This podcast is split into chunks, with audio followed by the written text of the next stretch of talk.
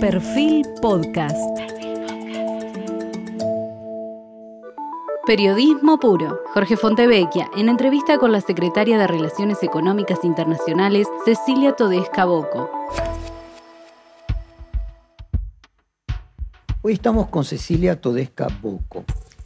Probablemente es considerada la economista preferida del presidente.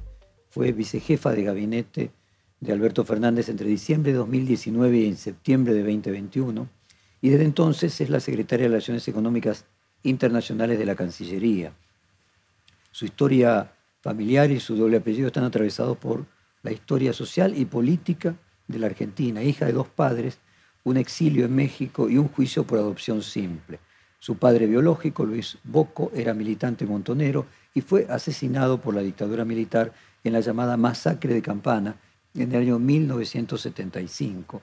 Y su padre de la vida, Jorge Todesca, quien también es economista y paradójicamente fue convocado por el gobierno de Mauricio Macri para la reconstrucción del INDEC. Cecilia cursó los estudios primarios en México, en el exilio, y al regreso a la democracia eh, con su familia, que se trasladó nuevamente a la Argentina en 1984, volvió aquí y se graduó de licenciada en Economía en la Universidad de Buenos Aires y tiene un posgrado, un magíster en Administración Pública en la Universidad de Columbia eh, de Nueva York, la misma de Guzmán, la misma de Stiglitz. En el año 2002 hizo una pasantía en Standard Poor's, más tarde ocupó la silla argentina en el Fondo Monetario Internacional, por lo que vivió un tiempo en Washington. Trabajó junto a Mercedes Marcó del Pont, primero en la Fundación de Investigación para el Desarrollo, FIDE, y luego en el Banco Central, Participó desde el comienzo en la fundación del Grupo Callao, el Sang, liderado por Alberto Fernández. Está en pareja con el economista Martín Abelés y tiene dos hijos. Y quiero comenzar preguntándole a Cecilia, ¿a vos te tocó estar viviendo otra crisis, la crisis de las subprime en el año 2009, eh, también en una función pública? ¿Cómo comparás aquella crisis con esta? ¿Esta es mucho peor? Mm. No, me parece que la crisis que estamos viviendo ahora tiene elementos diferentes por, eh, el impacto de la pandemia, que fue muy horizontal. Es decir, eh, no hubo em, prácticamente ninguna actividad que quedó funcionando como lo hacía previo a la pandemia.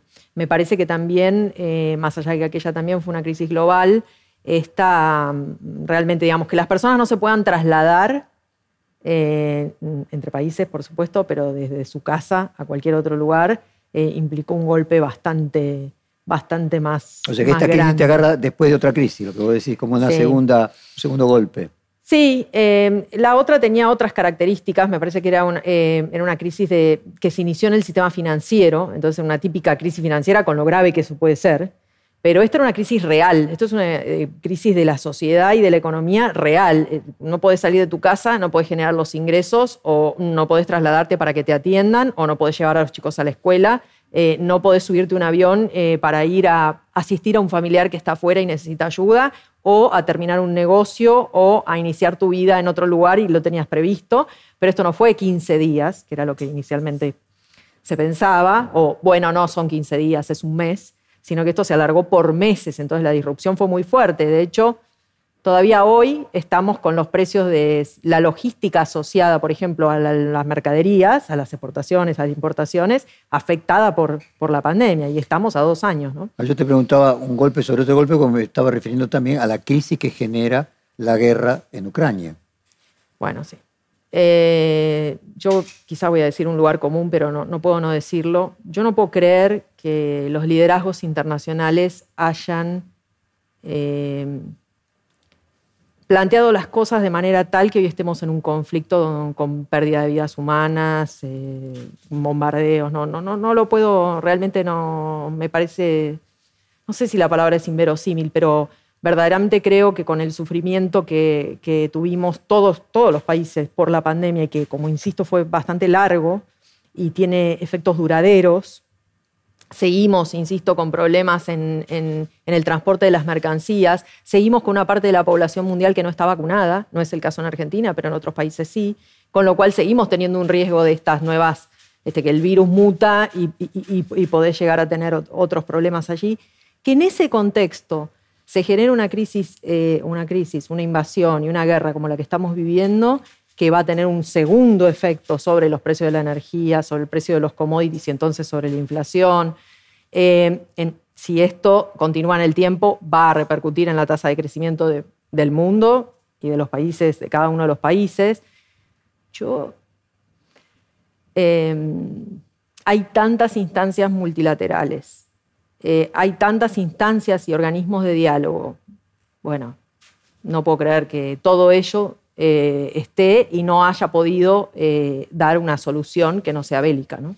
Fíjate que paradoja también, creo que es incomparable con la Primera Guerra Mundial, por lo menos al, en el estadio que estoy, pero también se dio la, lo que se llamó gripe española, el antecedente, la otra pandemia, con una guerra. Es cierto. Es cierto. Eh, a mí me resulta. Como que desata cuestiones emocionales suspendidas. Sí, o por ahí querer eh, apelar al nacionalismo en algún, de alguna forma. Eh, pero. Vos mencionabas recién el tema de los precios de los commodities. Desde la perspectiva argentina, el beneficio que va a tener la Argentina en la balanza de exportaciones por el aumento del precio de las exportaciones alimentarias versus el perjuicio que va a tener por el aumento del precio de las importaciones de energías. ¿A tu juicio da equilibrado? ¿Vamos a tener una pérdida eh, de cierto tamaño? Yo escuché de 2 mil millones de dólares a 10 mil millones de dólares. Es difícil hacer eh, las proyecciones porque no sabemos cuánto va a durar este conflicto y entonces no sabemos si los precios que estamos viendo hoy, tanto de la energía como de los commodities, en particular de los alimentos, van a estar en los niveles que los tenemos hoy o luego se van a acomodar un poco más abajo, cuánto más abajo. Eh, no, eh, la guerra en Ucrania, en términos de sus impactos económicos en el resto del mundo, eh, es mala. todos los impactos son malos.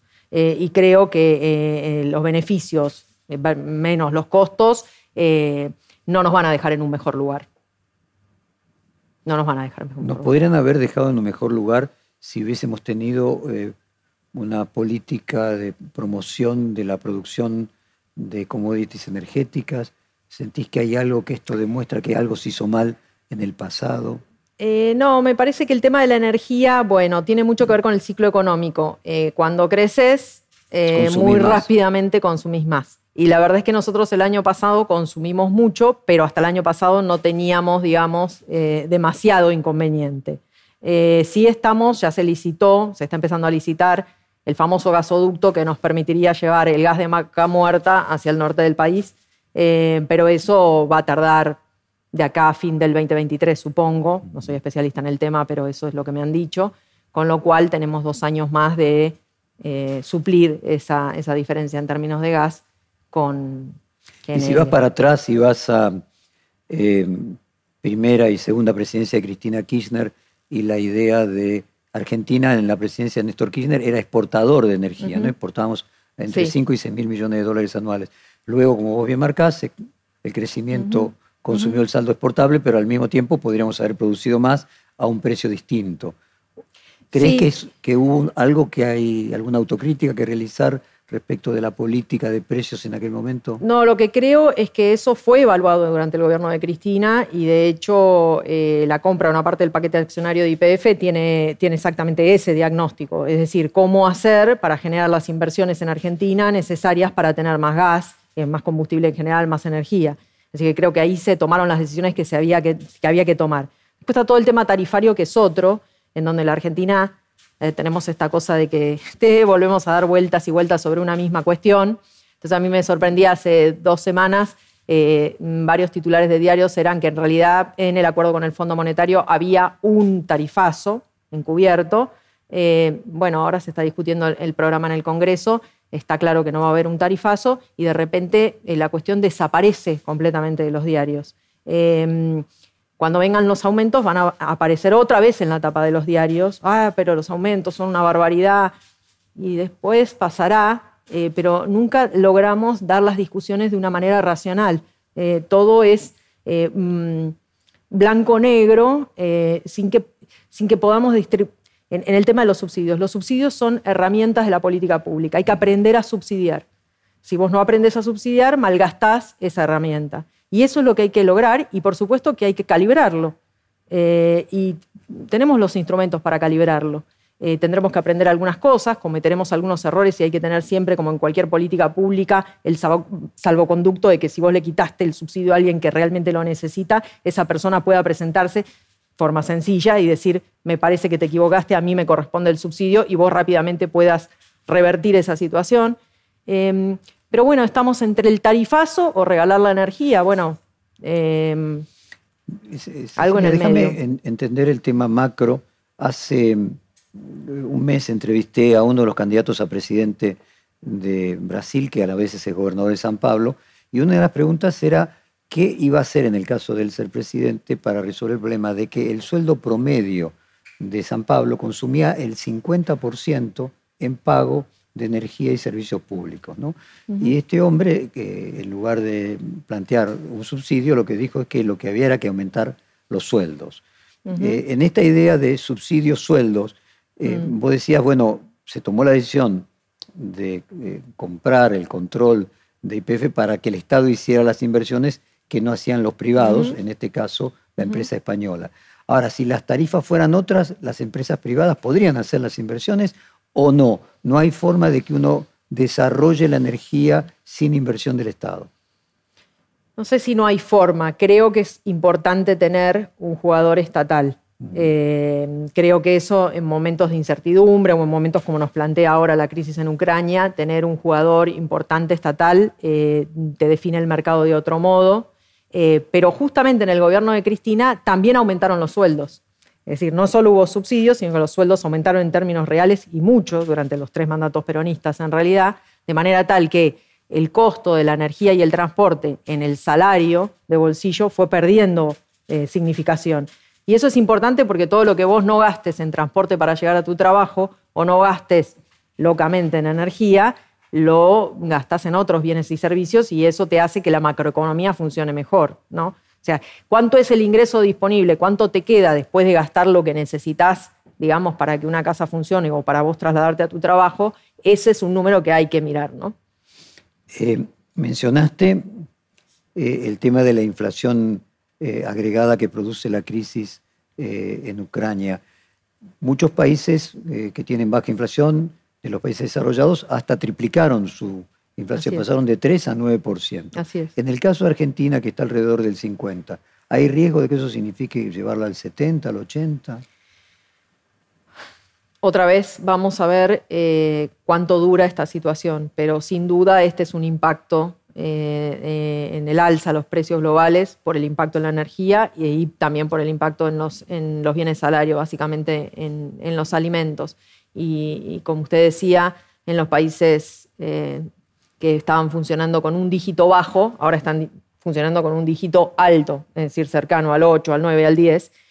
También una diferencia, no es no es nada de que van a gloriarnos, todo lo contrario, pero en realidad en Argentina existen mecanismos automáticos de ajuste de los ingresos reales para los trabajadores y las trabajadoras, para los jubilados y las jubiladas. En otros países donde hace mucho tiempo, décadas, que la inflación no es un problema, no hay ningún ajuste automático. No está previsto, no hay paritarias y no hay una fórmula de actualización. De modo tal que esa pérdida en el salario real repercute inmediatamente y no hay cómo revertirla, porque la economía no tiene eh, no tiene los instrumentos, hay que ponerlos en práctica, hay que ponerlos en juego. Por eso, en algunos países, aunque tengan inflación mucho menor que la Argentina, va a haber más tensión social. ¿no? Mencionaste recién que en determinadas situaciones de crisis es importante tener una empresa estatal eh, que un papel de regulador del mercado. En este contexto, ¿qué pasa con los alimentos?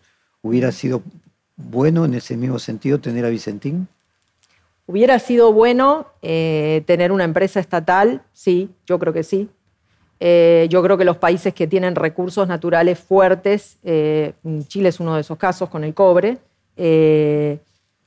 controlar ese recurso en el sentido de poder ser dueño de las divisas que generás y administrarlas es no en contra del sector privado, al contrario, es para estabilizar justamente, es para marcar los precios, es para marcar las trayectorias de la inversión, eh, claro, haciéndolos seriamente y sin por esto ir en contra de, la iniciativa privada o todo lo contrario, ¿no? Bueno, como de hecho es con IPF, ¿no? Eh, mencionabas el tema del aumento del precio de la energía. Eh, escuché decir que, por ejemplo, el pase de 20 dólares el BTU de gas con el que estaba previsto eh, el acuerdo con el fondo, que se vaya más de 50, podría llegar a significar 10 mil millones de dólares en el año. Mm. ¿Cómo imaginas que tendría que ser el, trade-off, el, traditio entre lo que aumenta eh, el precio, lo que se pensaba reducir de subsidios, cuánto se tendría que trasladar a precios, o cómo se resuelve si finalmente ah. no va a haber el, tarifazo, sino que va a aumentar por debajo de la inflación el déficit general? Sí, bueno, esto es eh, lo que los libros de texto denominan un shock externo, ¿no? Este, mm. por definición, es algo que está fuera de tu control y que puede ser absolutamente disruptivo. También los manuales lo que indican en ese sentido es que vos no podés agarrar y trasladar todo ese shock hacia las familias o las empresas, pues sería totalmente disruptivo, ¿sí? Eh, así que eso seguro que no va a pasar y seguro que aún en el acuerdo con el Fondo Monetario habrá discusiones en torno a este tema, porque además por supuesto no es un tema que inventó Argentina y además es algo que van a experimentar todo el resto de los países y habrá una discusión en, términos, en esos términos. ¿no? Lo que no quita hacer tu tarea de mediano y largo plazo. Vuelvo sobre aprender a subsidiar. Nosotros necesitamos aprender a subsidiar. Primero porque hay mucha gente que necesita el subsidio y es muy importante que le llegue, o porque hay gente que realmente, francamente, no lo necesita y no se entiende muy bien por qué estamos pagando ese subsidio. Eh, y, y, obviamente esto es una economía y una sociedad donde faltan recursos en muchas otras cosas. Entonces, aunque no fuera subsidios, bueno, ese dinero podría recanalizarse a otra cosa, ¿no? Pero eso no quiere decir trasladar en cualquier circunstancia el, el precio de este shock, insisto, no solo sobre las familias, sino también sobre las empresas, porque ahí, ahí sí generás lo que se genera con un tarifazo, que es la inviabilidad de la economía, ¿no? O sea, lo que vos estás planteando es que dado que se trata de un shock externo, no sé cómo fue la crisis del petróleo en los años 70, eh, el acuerdo con el Fondo Monetario tendrá que tener un dispensar una especie de waiver por el extra costo que produce el shock. Sobre todo porque son estos valores. Una cosa es que, ah, por ejemplo, si nosotros hubiésemos eh, hecho juntos esas proyecciones y hubiésemos proyectado 20, pero no es 20, es 21,5. Bueno, eso no es poco. Pues lo hicimos a 20, pero 21,5. Bueno, ahora si es 55, una de dos. O nosotros hicimos muy mal las proyecciones, en cuyo caso nos sobra por todos lados, este, o vamos a tener que discutir, me parece. Recientemente, cuando el presidente estuvo en Rusia, se firmaron acuerdos bilaterales, eh, planes de inversión de energía en la industria química. En este contexto de guerra, ¿cómo quedan esos acuerdos? ¿Cómo imaginás que van a quedar?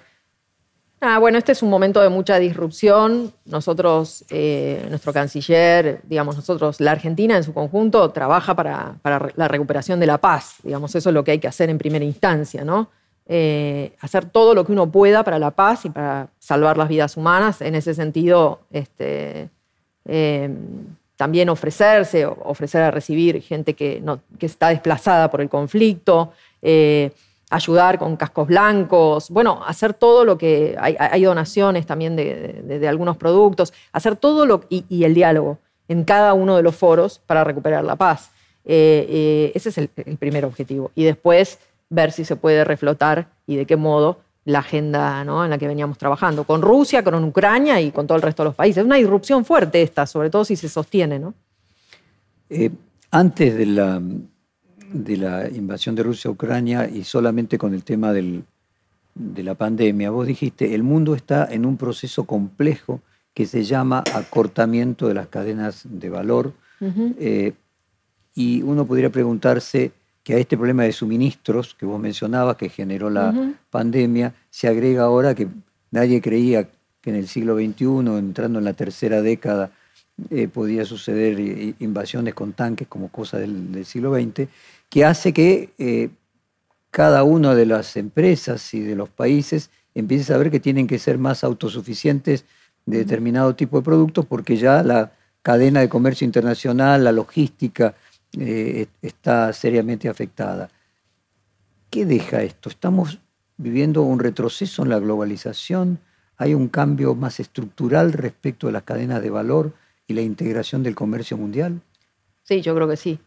Eh, lo había antes del conflicto. Eh, los europeos hablan de autonomía estratégica eh, lo que es algo muy parecido a sustitución de importaciones, aunque la de ellos suena un poquito más elegante, pero es básicamente lo mismo.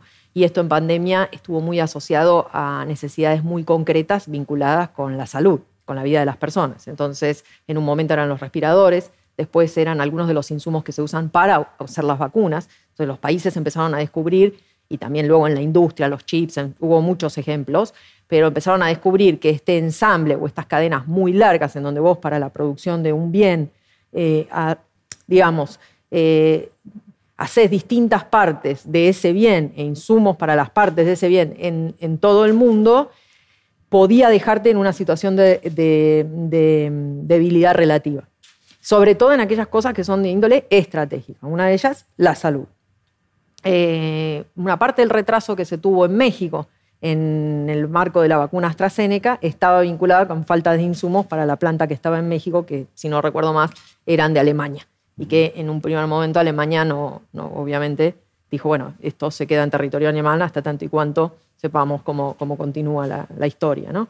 Em, entonces sí, creo que hay un, y, y porque además hay una tensión más geopolítica, hay una preocupación respecto de, bueno, ¿qué pasa si el que es mi proveedor de algo que es estratégico se pelea conmigo y no me envía aquello que es eh, eh, muy importante para, que la economía siga funcionando?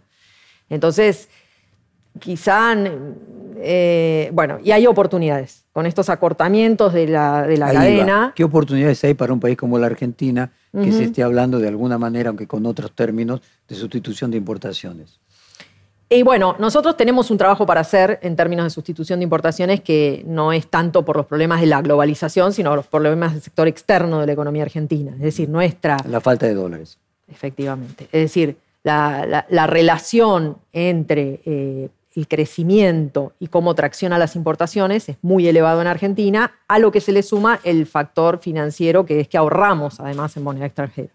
Entonces eso a nosotros nos lleva a estos estrangulamientos del sector externo muy rápidamente. Em, entonces Argentina tiene un trabajo para hacer, que es un trabajo muy importante, que es ver justamente eh, en estas cadenas cuáles son las cosas que podríamos producir en Argentina. no vas a poder producir todo, ese no es el objetivo, pero sí tenemos muchas capacidades y mucha mano de obra disponible para trabajar y deberíamos identificar, y eso es lo que hemos estado haciendo y viene dando muy buenos resultados, cuáles son esas partes y piezas, esas máquinas, esos procesos o servicios en los cuales nosotros podemos desarrollar este, producción argentina. Em, hay, hay, oportunidades entonces puertas, puertas, adentro, hay oportunidades en el Mercosur y hay oportunidades en toda América. Eh, y ahí es donde nosotros tenemos puesto el foco. ¿no? Mencionaste el Mercosur. ¿Qué consecuencias, y ya ahora desde la Cancillería, eh, podría tener beneficiosas para la Argentina que en las elecciones de octubre de este año Lula fuera quien triunfe en las elecciones en Brasil y a partir de enero del año próximo eh, nuestro vecino más importante esté gobernado eh, por un partido afín al frente de todos? Bueno, lo primero que quiero ser totalmente respetuosa del proceso de elecciones en Brasil y en cualquier otro lugar. Y lo segundo que tengo para decir es que venimos trabajando muy bien con la Cancillería de Brasil. La de eh, Bolsonaro. Muy, la de Bolsonaro. Muy bien, con él y todo su equipo. Eh, ni bien llegamos, Cafiero y yo, a la, a la Cancillería, tuvimos que hacer un, a, los, pocos días un, viaje a, Brasilia, justamente porque estaba en discusión el arancel externo común del Mercosur. Eh, bueno, tuvimos una, una, reunión con el canciller brasileño, con todo su equipo, con el par de Gustavo Vélez, el secretario de Asuntos Estratégicos de, Brasil. Eh, nos recibieron eh, fantásticamente bien y desde ahí para acá hemos tenido un nivel de diálogo espléndido. Es decir, yo tengo a mi par de Brasil en el celular, es una persona con la que hablo por lo menos una vez por semana. Eh, así que, y eso es muy interesante ¿por porque no importa quién sea el próximo presidente de Brasil, tampoco importa quién sea el próximo presidente o presidenta, lo mismo en Brasil, este, de la Argentina. Importa que son países vecinos que tienen integración social, cultural, política y que eso tiene que funcionar. Eso no puede eh, tener cortocircuitos. Funcionarios de carrera de Itamaraty. funcionarios, algunos, pero no, el, por ejemplo, el secretario de Asuntos Estratégicos, no. Eh, y sin embargo, eh, y nuestro diálogo a través de nuestro embajador en Brasil, con Bolsonaro y con todos sus ministros y su equipo es muy bueno. ¿Cuánto eso tiene que ver con esa, eh, ese atributo que se le asigna a Scioli de ser capaz de construir relaciones imposibles? Tiene gran mérito nuestro embajador, gran mérito. Porque me parece que justamente en este momento de tanto conflicto en el mundo, eh, hay una cierta inteligencia, eh, que no es muy común, que es poder eh, ver en el otro, sobre todo cuando no es parecido a vos, este, cuáles son las cosas que al otro le interesaría que funcionen y estar dispuestos a otorgarlas. Es decir, buscarle la vuelta, diríamos, en el barrio, como para aproximar. Bueno, nuestro embajador es muy bueno en eso y nosotros también hemos sido muy francos con ellos y hemos tratado de, de correr las simpatías que, no, que en, esta, en esta agenda que yo repasaba no. Bueno, independientemente de eso, eh, que Brasil tenga eh, un presidente que su política económica, eh, no se podría llamarla más keynesiana de alguna manera, ¿significa una oportunidad para la Argentina? Em, bueno, en realidad el, gobierno de Bolsonaro fue, tuvo algunas políticas muy interesantes durante la pandemia. Entre ellas, eh, para que se entienda aquí en la Argentina, lo que fue nuestro IFE, ellos tuvieron una especie de IFE, pero... Multiplicado altísimo. Reloaded, o sea, muy potente. Me parece que esa fue una muy buena em, eh, percepción de lo que iba a pasar. Eh, es cierto que Brasil no tiene los problemas de financiamiento que tenemos nosotros, no es que nosotros no nos dimos cuenta, nosotros teníamos lo que teníamos para financiar, pero teníamos cerrado el mercado internacional y además recién estábamos empezando a recuperar el mercado local en pesos. Eh, entonces, nuestros problemas de financiamiento hicieron que nosotros algunas herramientas las pudiéramos, este, aunque fueron las más grandes de la historia argentina, fueron más acotadas que las más acotadas las de ellos. Pero quiero decir que el gobierno de Bolsonaro fue absolutamente, digamos, no sé si no, no fue keynesiano, lo que quiero decir es que, decir que keynesiano un poco mucho, pero lo que quiero decir es, o, no, ni, siquiera soy yo la que tiene que decirlo, pero ellos vieron que los ingresos de las familias iban a estar eh, impactados de forma notable y salieron con un paquete de ayuda muy importante y lo sostuvieron en el tiempo. Y qué suerte que hicieron eso, porque eso también después es la base de la recuperación, que es algo que también se ve acá en la Argentina, ¿no? Cada empresa que uno pierde, bueno, no, no, no es tan sencillo ponerla de nuevo de pie. Cada empleo registrado que se pierde también es más difícil recomponer. Entra entonces el tema del acuerdo con el Fondo Monetario. Hubo una declaración tuya que resonó mucho, que era, ellos dicen que no tenemos un plan, refiriéndote a la oposición, porque tenemos un plan que no lo quieren, ¿no? Y eh, mi pregunta es, ¿este plan que se acuerda con el Fondo Monetario es distinto a ese plan que vos decías que tenían y no le gustaba la oposición? No, es eh, exactamente el mismo. Eh, nosotros no le podemos pedir al Fondo Monetario el Plan de Desarrollo Económico y Social de la Argentina. Eh, el fondo no se dedica a eso. El fondo lo que hace es dar financiamiento en situaciones de crisis y balanza de pagos. Y pone ciertas condicionalidades asociadas a esos préstamos. Cuando se creó el Fondo Monetario no había condicionalidades. Cuando el Fondo Monetario le dio plata a Europa, no fue con condicionalidades. Eso es una transformación posterior. Eh, y uno podría discutir porque en realidad, este, conceptualmente quiero decir, este, ¿por qué me pones condicionalidades? En realidad estoy teniendo un problema en la balanza de pagos. Me prestás porque ningún banco podría hacerlo y porque además, justamente vos lo que no querés es que el problema en un país se contagie al resto de la economía, sobre todo si hablamos en términos de, una, de un mundo que está interrelacionado, como se ve ahora en el conflicto también, no solo por bienes y servicios, sino financieramente, y las personas se mueven y todo lo demás. Entonces vos querés que a una economía que entra en una crisis de balanza de pagos, achicarle el impacto para que no contagie al resto. ¿no? Em, entonces, el, programa de desarrollo de la Argentina tiene que ser de la Argentina, no le podemos trasladar esta responsabilidad al Fondo Monetario. No, eso está claro. Ahora, esas condicionalidades modifican el plan que, como dijiste, tenemos un plan lo que pasa es que no le gusta el plan que tiene. No, de hecho, la oposición ahora en la discusión eh, eh, del acuerdo con el fondo dicen que esto, eh, que la condicionalidad es poca. O sea, que es cierto que ellos quieren otro, tienen otra idea de, de cuáles son los problemas de la Argentina y cómo se solucionan. Yo quiero ser súper respetuosa con, con la oposición y con el trabajo del Congreso y todo lo demás, porque me parece que en el punto en el que estamos, nada ganamos con, declaraciones altisonantes o descalificación de los demás. La verdad que no, no nos Ahora, interesa. Vos decías que cuando el fondo se creó inicialmente, estamos diciendo en aquel contexto de mediados del siglo pasado, guerras mundiales, Europa destruida, se prestó plata sin condicionalidades.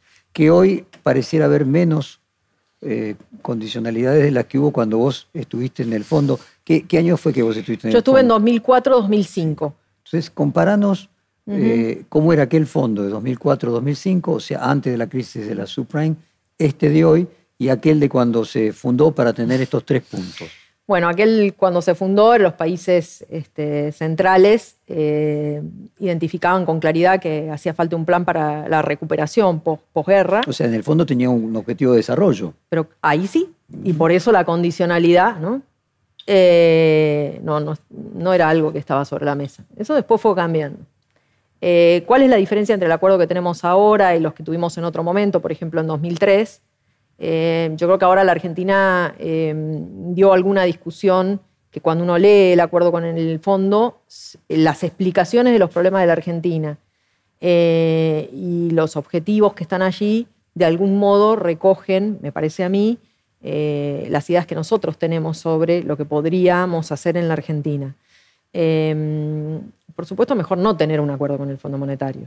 Esto es algo que es una verdad de perogrullo, pero bueno, como le debemos al Fondo Monetario, hay solo dos caminos. O no pagamos lo que debemos o pagamos lo que debemos con los recursos que podamos generar en el marco de un programa. O, como suelo decir yo, pasa un avión y nos tira 44 mil millones de dólares y, hay gente que tiene la fantasía de que hay países grandes que nos podrían, no sé, regalar esta plata, donar esta plata, pero eso no parecería este, ser el reflejo de la realidad, mucho menos de este mundo tan conflictivo que vemos. Así que eh, no le pidamos al acuerdo con el Fondo Monetario lo que el acuerdo con el Fondo Monetario no puede dar. Eh, ¿Qué le pasa a la economía argentina? ¿Cómo hacemos para crecer para estabilizar, decimos nosotros, no estabilizar para crecer?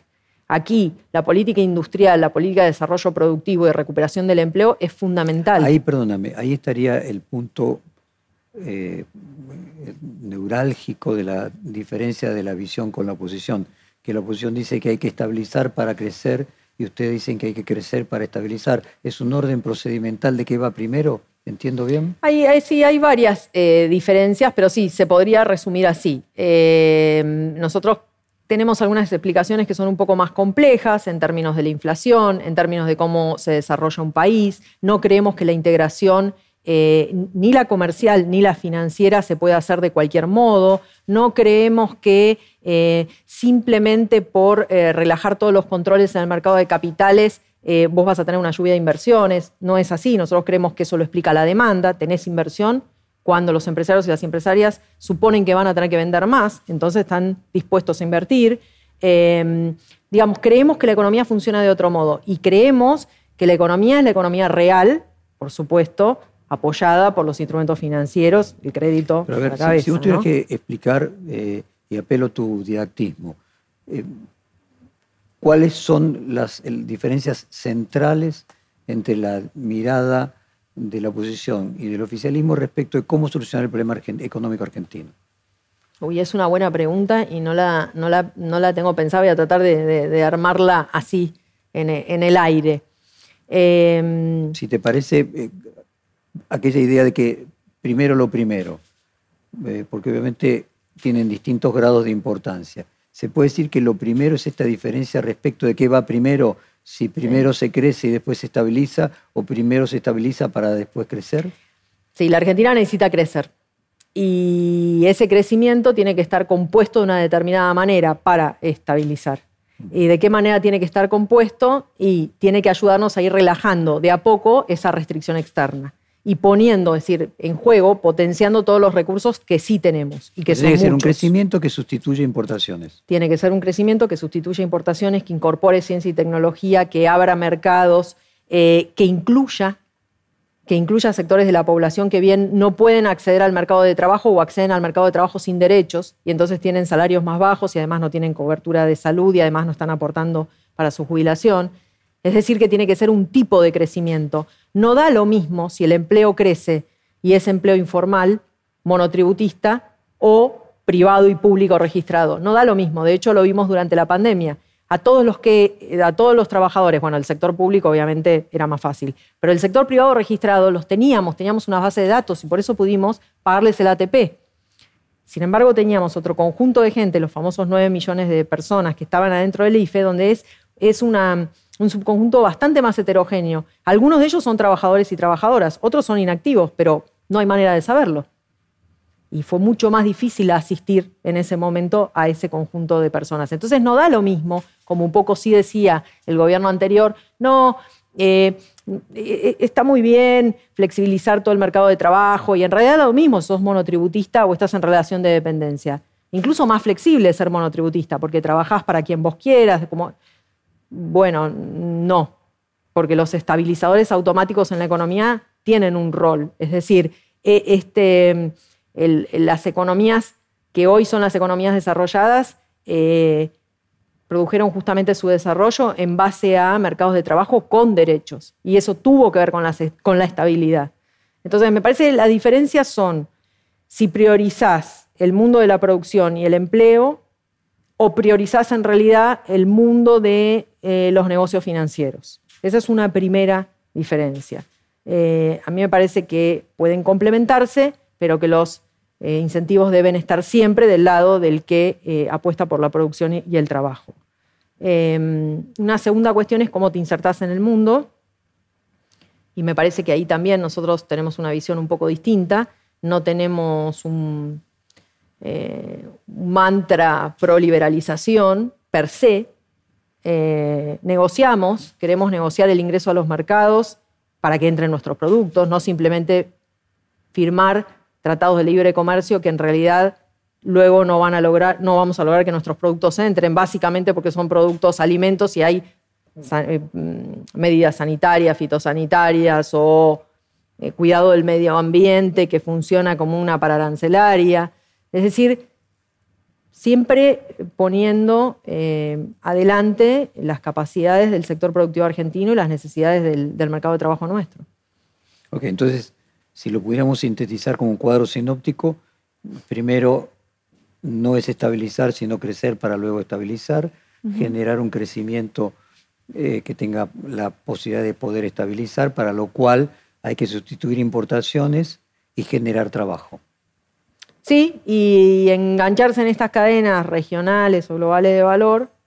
Em, Ahora, esto segundo me parece que la oposición no estaría eh, en una mirada diferente. Creo que quizás el núcleo primero es la idea de que el desorden macroeconómico es lo primero que hay que arreglar. Y pero lo que pasa justamente... Algo más monetarista, para decirlo de alguna manera. Y pero, por ejemplo, la cantidad de dinero. La cantidad de dinero sola no es que no influye. Por supuesto que influye la cantidad de dinero. Y lo quiero aclarar porque si no después van a decir que dije que, que uno puede emitir cualquier cantidad de dinero sin, ningún, sin ninguna consecuencia. No, no es eso. Pero el problema de la economía argentina no es la emisión monetaria, es la falta de dólares. ¿sí? Eh, entonces, vos podés, como de hecho le pasó al gobierno anterior, disminuir bruscamente la emisión monetaria y tener, de hecho, 50% de inflación. ¿Y por qué tenés 50% de inflación? Porque tuviste una crisis cambiaria. ¿Y por qué tuviste una crisis cambiaria? Porque no te cierra el sector externo. ¿Y por qué no te cierra el sector externo? Porque bajaste todas todas las regulaciones y de hecho convertiste a la República Argentina en un hub financiero. Entonces, no solo tenés a los argentinos queriendo ahorrar en dólares, sino que le diste la tasa de interés en pesos a los bonistas externos, que entran los dólares, vendían, los ponían en pesos, ganaban tasa de interés y salían comprando los dólares. Entonces, te generaste una bomba de tiempo. El nivel inflacionario que nosotros tenemos hoy, en torno al 50%, es una herencia del gobierno de Macri previo no estábamos en esa circunstancia. la devaluación brutal de 2018 y la de 2019 nos dejó con esta inercia. ¿Sí? Entonces, no es, eh, digo, ahí hay eh, esa simplificación del fenómeno inflacionario es una de las diferencias que tenemos. Y creo que tenemos otras. Para nosotros, eh, insisto, el trabajo con derechos no es la explicación de los problemas macroeconómicos argentinos o de la falta de generación de empresas. No, no es así. O sea, concretamente te referís a reforma laboral. Claro. No es así y de hecho en el mundo cuando uno repasa las reformas laborales, no es verdad que vos haces esas reformas que ellos quieren pro mercado y generás trabajo. No hay ningún caso que, sea así. Lo único que generás es trabajadores y trabajadores con menos derechos. Y después, cuando pasan cosas como nos han pasado en estos últimos dos años, esos, ese conjunto de trabajadores y trabajadoras están más desprotegidos. Y puede que no te importen las personas, deberían, no debería como gobierno preocuparse por eso, pero eso tiene un factor macro, eso tiene un impacto macroeconómico. Si la gente se queda sin ingresos, esos ingresos son a la vez, el, digamos, los que explican luego la demanda. Con lo cual, si no lo haces por cuestiones éticas, lo tenés que hacer simplemente porque si no, caes, la economía se retrae. Mencionaste el tema de la falta de dólares y el efecto inflacionario que tiene.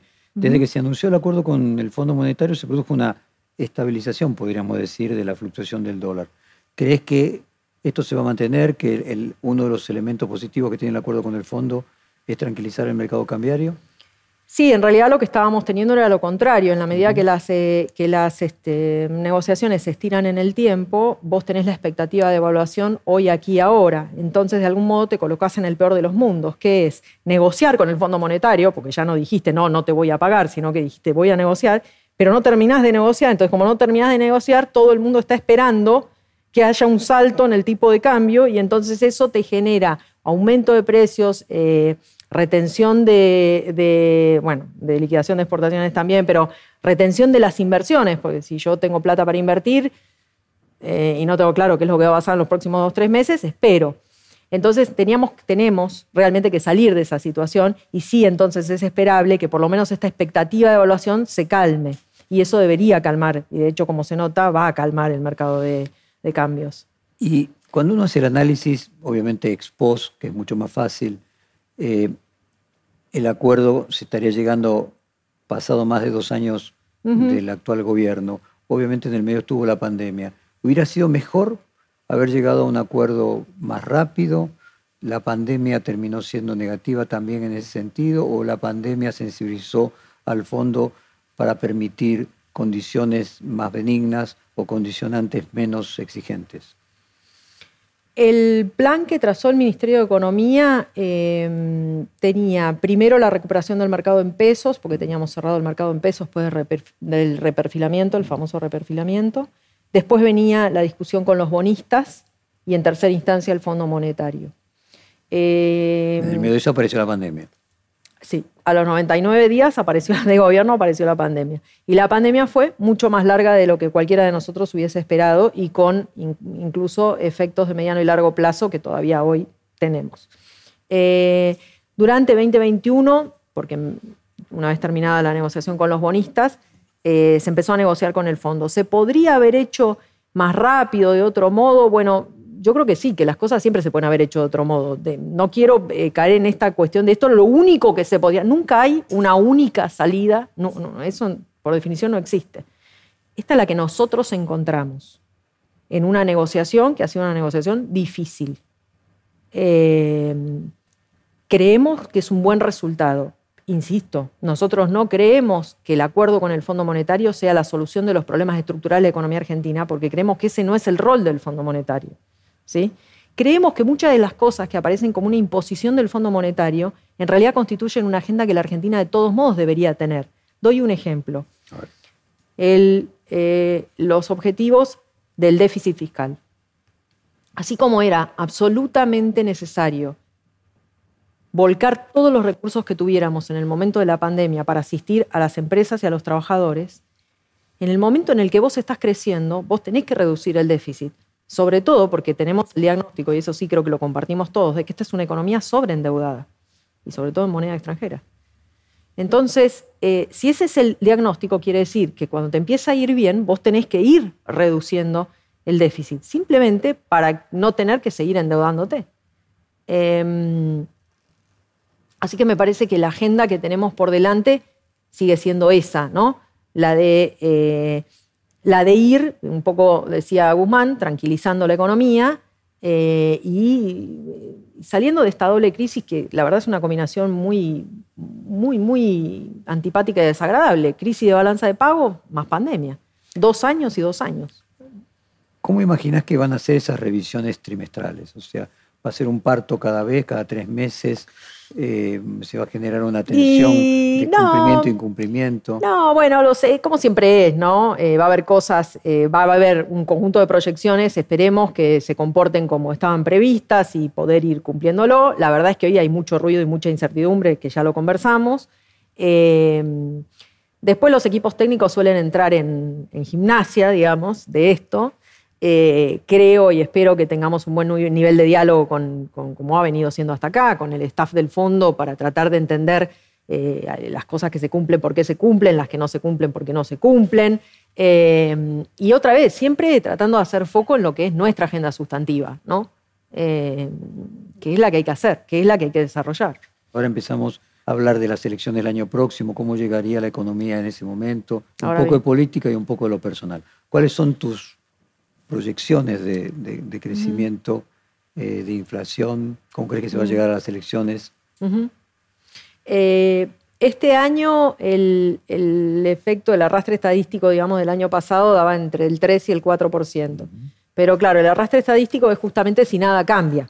Y ya antes del conflicto o de la guerra en Ucrania eh, teníamos el efecto de la sequía y, qué iba y, qué resultado íbamos a tener en términos de, del resultado externo, porque por un lado menos producción por sequía, pero más precios, entonces no es tan fácil hacer las proyecciones. Pero como quiera que sea, este año la economía argentina va a crecer, excepto que suceda una de Black internacional que hoy no se ve, y no he leído ningún artículo en ese sentido, ninguna proyección en ese sentido, eh, con lo cual la economía argentina va a crecer.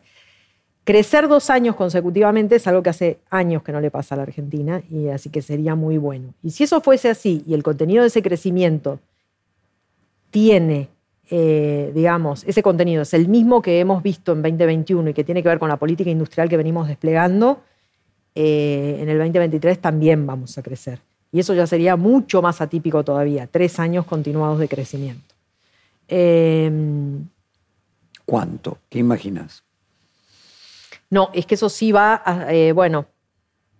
O sea, lo que estaría diciendo es, estás menos optimista de lo que estabas hace tres meses cuando se suponía que podía crecer 5%. Y digamos, habrá que ver este, el efecto de qué tan permanente es o cuánto dura el efecto del aumento del precio de la energía por un lado, eh, de los commodities por el otro, y si eh, la crisis eh, que desató el fin de la pandemia más el conflicto en Ucrania tira para abajo las tasas de crecimiento también de todo el resto de los países, ¿no?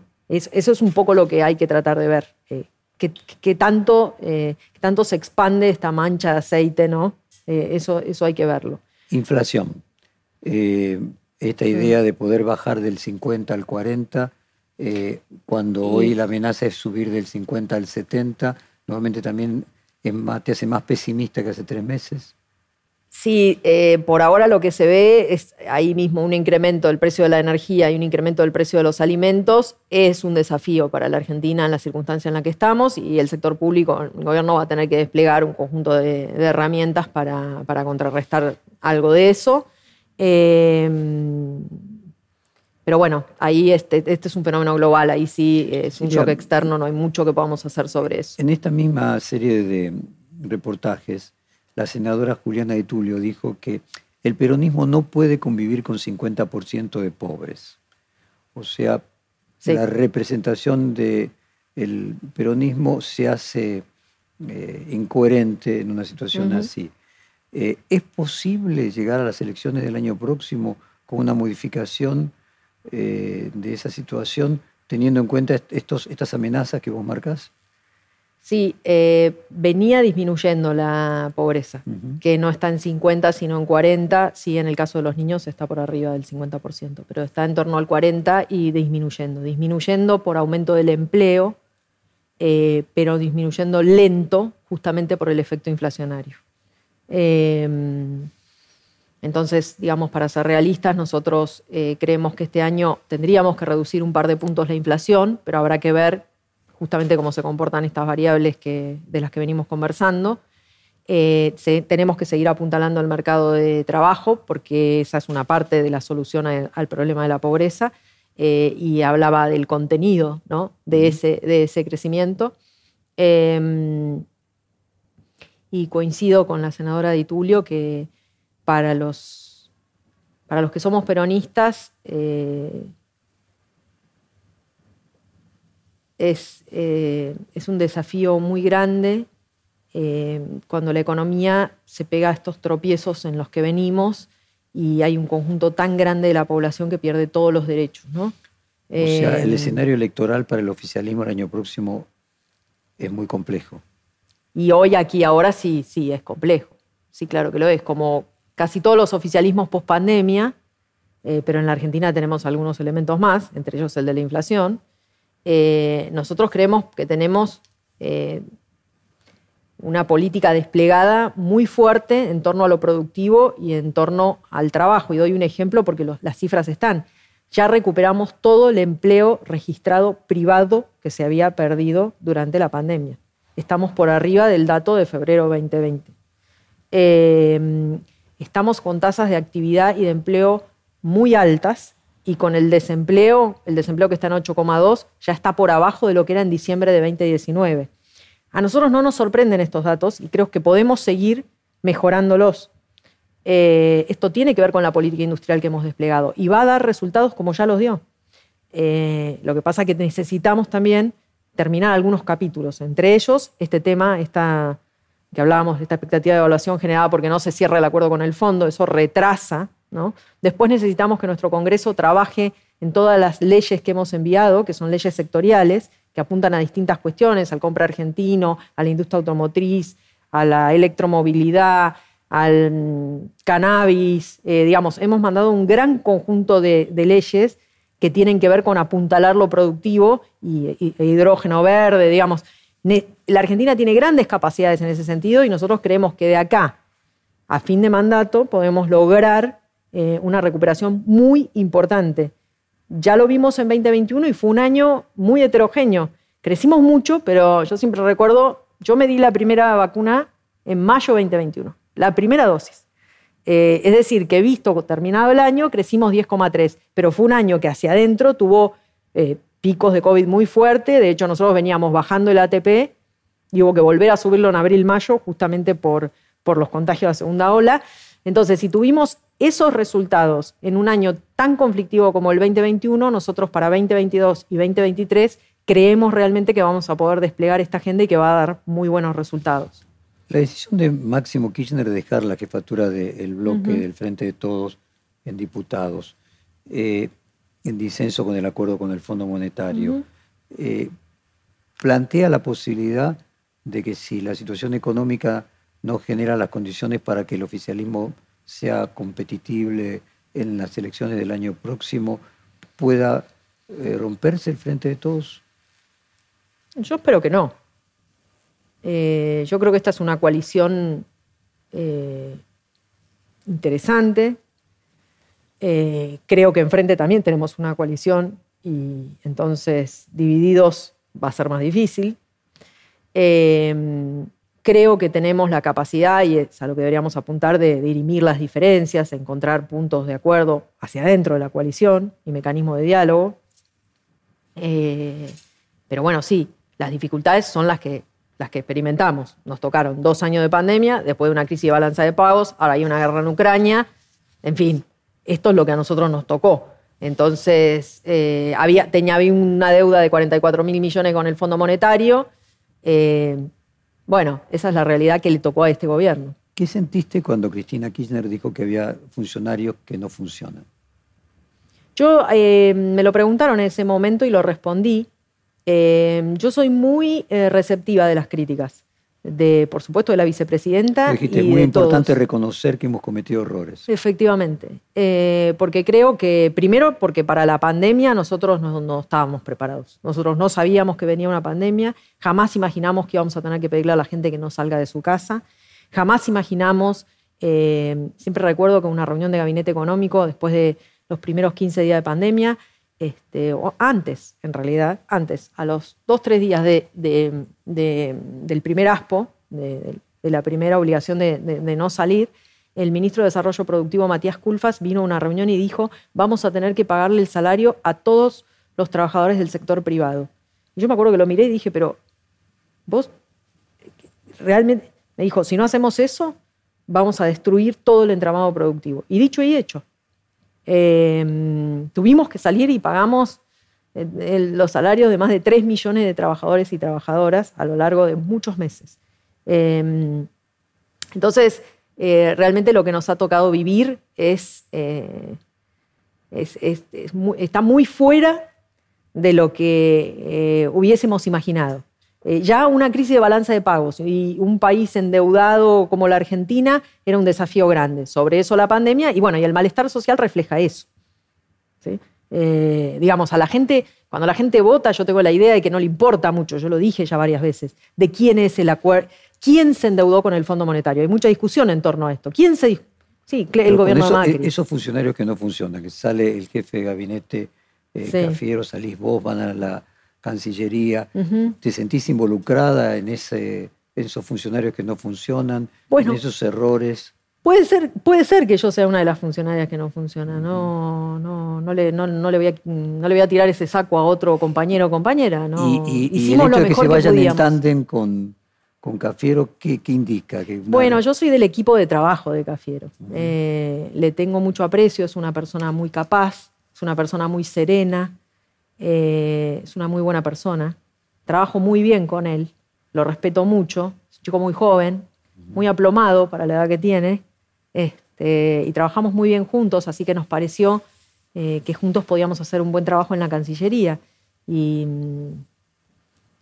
eh, y, creo que hay cosas que hicimos bien y otras que por ahí no funcionaron. Si déjame entrar en el tema personal, el exilio, el doble apellido, tu padre adoptivo. Eh, de él vos pareces haber heredado la pasión por la economía y de tu padre biológico la militancia por el peronismo, llevas el apellido de los dos. Eh, ¿Cómo fue el proceso llevar el apellido de ambos? ¿Cómo lo podrías transmitir a la audiencia lo que vos sentiste? Em, la adopción, el momento en el que yo cambié de apellido, yo estaba en la universidad. Eh, es un tipo de adopción que se llama adopción simple, eh, que como siempre hago el chiste de simple no tiene nada, pero que básicamente lo que significa es que em, vos no perdés el vínculo con tu familia eh, biológica. Eh, lo que sí se hace es que se invierten eh, los apellidos, entonces se pone en primer lugar el apellido de la persona que te está adoptando y en segundo lugar queda el apellido de tu familia de origen. Es decir, yo me llamaba Cecilia Boco y pasé a llamarme Cecilia Todesca Boco mientras estaba en la universidad. Fue la culminación de un proceso que empezó muchísimos años antes, después de la muerte de mi padre.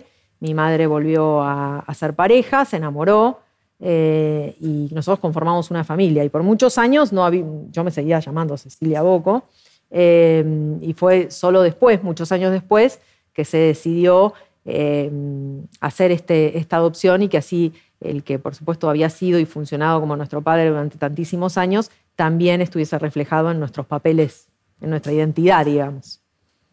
¿Tu madre también era militante montonera? Era militante, sí. ¿Cómo fue eso, exiliarse en México, estudiar allí, volver aquí? Mis padres, en condiciones muy adversas, hicieron un gran trabajo como padres.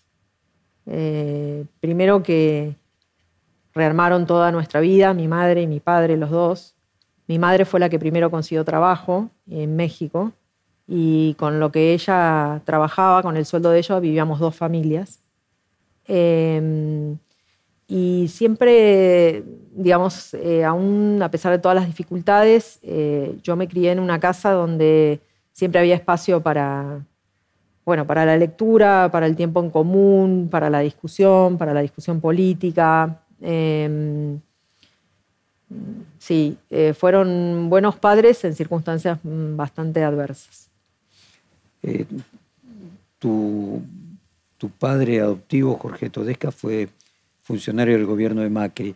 ¿Eso generó, te genera a vos la posibilidad, un entendimiento distinto con la oposición, poder comprender al otro, salir de la grieta? ¿Qué conversaciones te generaba con él en ese momento? Sí, creo que nosotros experimentamos la grieta hacia dentro de la familia y también eh, teníamos algo del antídoto contra la grieta, eh, que es esta cuestión de poder, sí, respetar al otro, eh, identificar las diferencias, pero no agredir, tratar de entender lo que el otro está diciendo y en particular la participación de mi, padre. Mi padre era una persona muy, muy inteligente y, muy trabajadora, con una, una, capacidad de trabajo fuera de lo común, muy fuera de lo común. Eh, y con un gran amor por, el, sector público, por la política pública. Em, entonces yo sí lo que siempre tuve total certeza era que fuere él donde estaba iba a ser un muy buen trabajo y, así fue, ¿no? Em, y así fue. Y me alegro mucho por, por todos y, por él en particular que le puso todo a ese, a ese último trabajo que tuvo dentro de muchos, porque tuvo una trayectoria muy larga. Pregunta frívola. ¿Se resaltan todas las fotografías tus anteojos eh, que no veo nada. Eh, no, pero no, son necesariamente grandes para poder ver.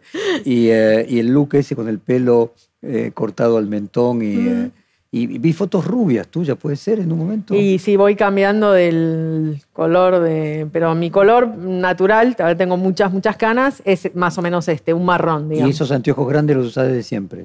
Empecé a, la miopía también en, la, me en la universidad. grandes en el marco, no, no, no me estoy Ah, grandes, eh, este tipo de... No, siempre, siempre tuve eh, lentes medios este, estrafalarios. Ok. Vos participás del colectivo Mujeres Gobernando con Vilma Ibarra, está Carla Bisotti, Gómez Alcorta. Eh, ¿qué, ¿Qué te sucede cuando escuchás las críticas que hubo a la ministra de la Mujer, Género y Diversidad el día de la mujer, en el caso de la reciente violación de Manada en Palermo.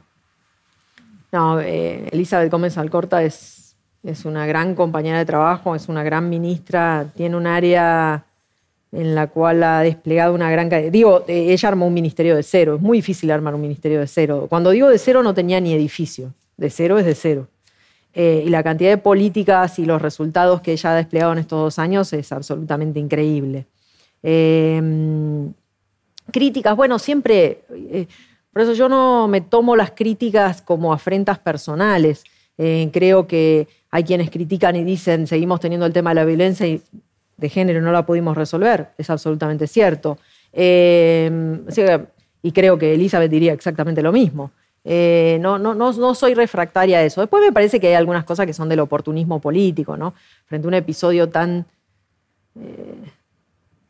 no puedo ni imaginármelo de, lo que significa una violación en manada. Eh, eh, lo que Elizabeth quiso decir, eh, me parece a mí, y que no soy una especialista en esos temas, es no pensemos que estamos hablando solo de casos muy aislados. Hay una cuestión con la violencia de género que tenemos que abordar y que es la resultante de una gran cantidad de cosas que nos pasan cotidianamente. Y yo creo que si cualquiera de nosotros desapasionadamente y sin este, querer tener más seguidores en Twitter eh, piensa eso, eh, repasa esa frase, se da cuenta que es absolutamente razonable lo que la ministra dijo. Eh, y además no es una afrenta a nadie ni una crítica a nadie. Eh, tenemos que ver por qué es esto de que las mujeres son sujeto de violencia y son sujeto de una gran cantidad de brechas que hace que ganen menos en los trabajos, les cueste más asumir responsabilidades y que las elijan para asumir esas responsabilidades, siguen teniendo una carga de las tareas del hogar en general y del cuidado que es medio incomprensible. Eh, además de eso, pesa sobre las mujeres que si vos querés hacer una cosa distinta a esa, te, eh, mm, vas perdiendo algo de la femineidad, entonces eh, terminás teniendo que funcionar como si fueras un hombre para ocupar los lugares de los hombres, con la dificultad de que no sos un hombre. Eh, entonces, estas son cosas que todos nosotros vivimos cotidianamente, hay una transformación y, deberíamos trabajar todos. pelearnos en el marco de la agenda de género ya me parece el colmo de, Cecilia, llegamos al final del reportaje y quiero que vos lo cierres con lo que te parezca que pueda ser útil de cara al acuerdo con el Fondo Monetario, a las, podríamos decir, oportunidades y amenazas que la economía argentina enfrenta.